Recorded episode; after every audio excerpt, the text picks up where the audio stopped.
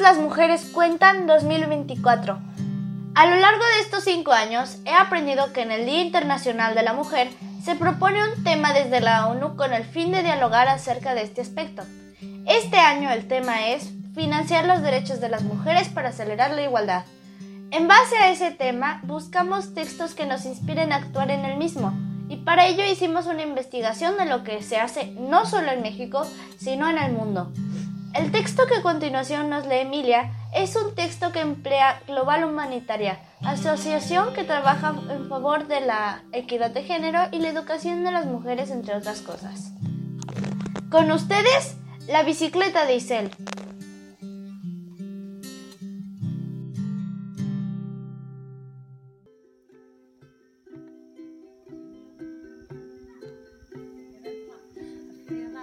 La bicicleta de Isel, escrito por María Poch. Su madre siempre le decía, aprovecha el tiempo, Isel, que no te pase como a mí, tú harás muchas cosas. Y ella pensaba que su madre ya hacía muchas cosas. No entendía por qué ella tenía que hacer todavía más.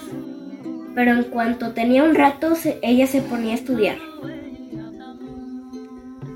Llegaba a casa cansada y sucia, después de haber trabajado en el campo, tras un día en la escuela.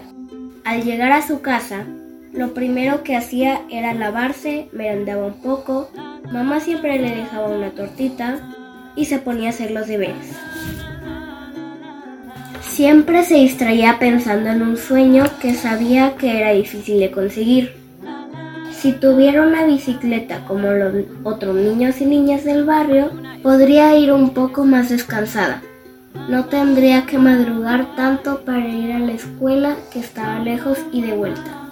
Incluso podría ayudar a mamá a hacer recados o llevar cosas. Pero sabía que era solo un sueño. Pronto se olvidaba y se ponía a trabajar. Hacía caso a su madre, porque no quería que a ella le pasara lo mismo su madre había aprendido a leer y escribir de mayor con mucho esfuerzo. Incluso se había tenido que enfrentar a su padre para tener que ir a la escuela. En no pocas ocasiones, él le recordaba que tenía que dejar todas las tareas de la casa hechas porque eran cosas suyas. Isel sabía que tenía que estudiar y trabajar mucho. No hacía falta que se lo dijeran. Ella ya lo sabía era una niña, lo veía cada día en su casa, en otras casas del pueblo. Los hombres trabajaban mucho en el campo. Trabajar la tierra era muy duro, pero cuando llegaban a casa y descansaban, las madres no. Aún después de las tareas del campo, continuaban haciendo todas las tareas de la casa, estaban pendientes de los hijos, y si querían aprender a leer y escribir, lo tenían que hacer después de todo lo demás. Ella miraba, observaba y no decía nada, pero le parecía una injusticia, no le gustaba nada. Por eso ella se lo tomaba muy en serio. Si estudiaba, sabía que podía tener un trabajo mejor que el de su madre y las mismas oportunidades o más que sus hermanos. Todavía faltaba mucho tiempo para llegar ese día. Ya pensaría en ello más tarde. Uy, se está distrayendo. Venga, chica, coge el lápiz, abre la libreta y comienza. Hoy son operaciones. Sumar, restar, tenía que hacer unas cuentas. Le gustaba mucho. Se concentraba y se olvidaba de todo. Se le pasaba el rato volando. Ahora estudiaré un poco. Le entró un sueño, se lavó la cara y volvió a sentarse. Estaba cansada. Le habría gustado salir a jugar o estar acompañada las últimas horas de la tarde se le hacen largas, hasta que empezaban a llegar todos. Eso significaba que faltaba poco para preparar la cena. Ahora tocan ríos, las montañas, las ciudades. Le gustaba aprender cosas de su tierra, saber dónde estaba y el nombre de todas las montañas que le rodeaban. Le gustaba el sitio donde vivía, entre montañas, ríos y mucha vegetación. Le gustaba correr con sus amigas, esconderse entre los árboles, ir al río con todos sus hermanos. Otra vez se estaba distrayendo. Tenía que estudiar. Venga, un poco más y ya habría terminado. Cuando llegó la hora, empezó a hacer la cena. Era pequeña, pero ya sabía hacer muchas cosas de la casa.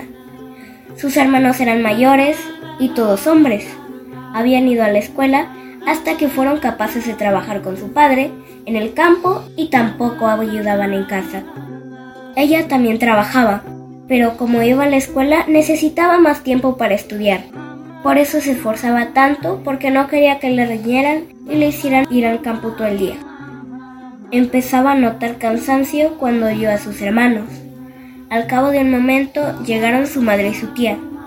Ya hace un tiempo que Nicté, la hermana de su madre, vivía con ellos. Todavía recordaba el día en que Nicté llamó a su puerta con los ojos llorosos y la cara hinchada. Mamá la abrazó y le puso un plato en la mesa. Al cabo de un tiempo nació Balam y desde entonces eran dos más en la casa. Ahora ya eran muchos y la casa era pequeña, pero Isel se la pasaba muy bien con Balam. Nunca preguntó por qué aquel día Nicté tenía la cara hinchada, ni por qué nadie conocía al padre de Balam. Eso también lo sabía. Ella miraba, observaba y no decía nada. Sabía que hay niños sin padre, que todos se enfadaban mucho y que después, cuando nacía la criatura, las madres la criaban solas. De golpe, sin pensarlo, notó cómo le cogían fuertemente las piernas. Era Balam, que le cogía y le levantaba los brazos. Lo cogió y empezó a darle de besos, lengüetazos y pellizcos. Era el rato que más le gustaba del día se dejaba ir. Podía ser pequeña, se tumbaban los dos en el suelo y jugaban como dos cachorros. Reían hasta que no podían más. Balam la quería con locura. Siempre la buscaba y por las noches se escabullía en la cama de su madre y se metía a la cama de ella. Se habían acostumbrado a dormir acorrucados. Mientras, su madre y su tía iban atareadas de aquí para allá, poniendo la mesa, acabando la cena y aprovecharon para explicarse todas las cosas del día. Su madre formaba parte de la cooperativa del pueblo y llevaba el molino. Mixté trabajaba en la tiendita y después de cuidar a, la, Balam tenía poco tiempo, pero se escapaban a las charlas del nuevo para aprender de cosas nuevas.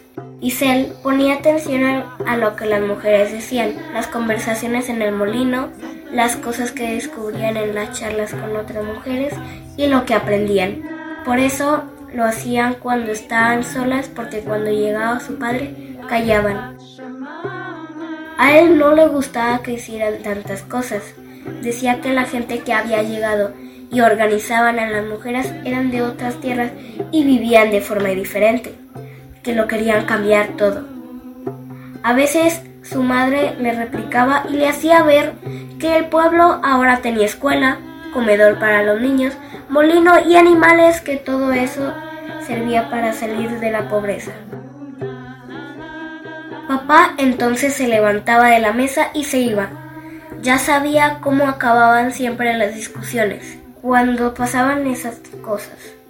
Mamá se le acercaba para darle las buenas noches y la abrazaba muy fuerte. Le gustaba mucho. Olía tan bien mamá, olor a trabajo, a afecto, a familia, a valentía y le decía bajito que la quería, que quería que viviese mejor, que lo hacía todo por ella. Y ella, Isel, la apretaba muy fuerte y se dormía susurrando, vivir mejor, vivir mejor. Y al día siguiente otra vez, hasta que un día Isel tuvo una sorpresa. Su madre estaba radiante, contenta, sonriendo y Nicté también. Ese día su madre la abrazó mientras le decía, Isel, ya tienes bicicleta, ya no tendrás que caminar tanto, ni salir pronto de casa. En la cooperativa hemos ahorrado y entre todas hemos decidido que este dinero es para ti. A partir de entonces, Isel iba a todas partes en bicicleta y como tenía más tiempo, ayudaba a su madre y a su tía a hacer recados. Se sentía afortunada y mientras estudiaba, trabajaba y se esforzaba y se ilusionaba pensando en un mundo en el que todos los hombres y mujeres tengan los mismos derechos y las mismas oportunidades. Para él, La bicicleta fue un premio a su esfuerzo por trabajar y estudiar, una posibilidad para mejorar su pequeño mundo de niña.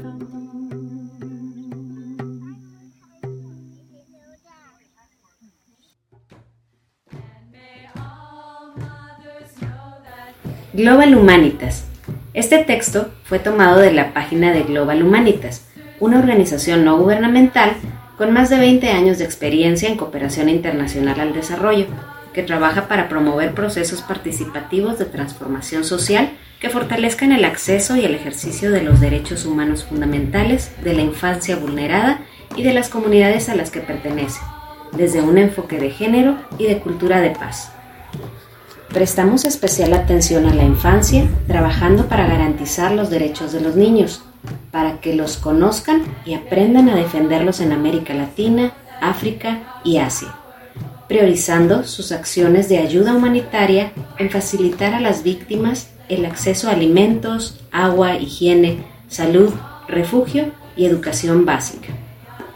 Con el texto de La bicicleta de Isel, realizan campañas de sensibilización de los escolares y comunidades hacia la igualdad de la mujer como principio de justicia social.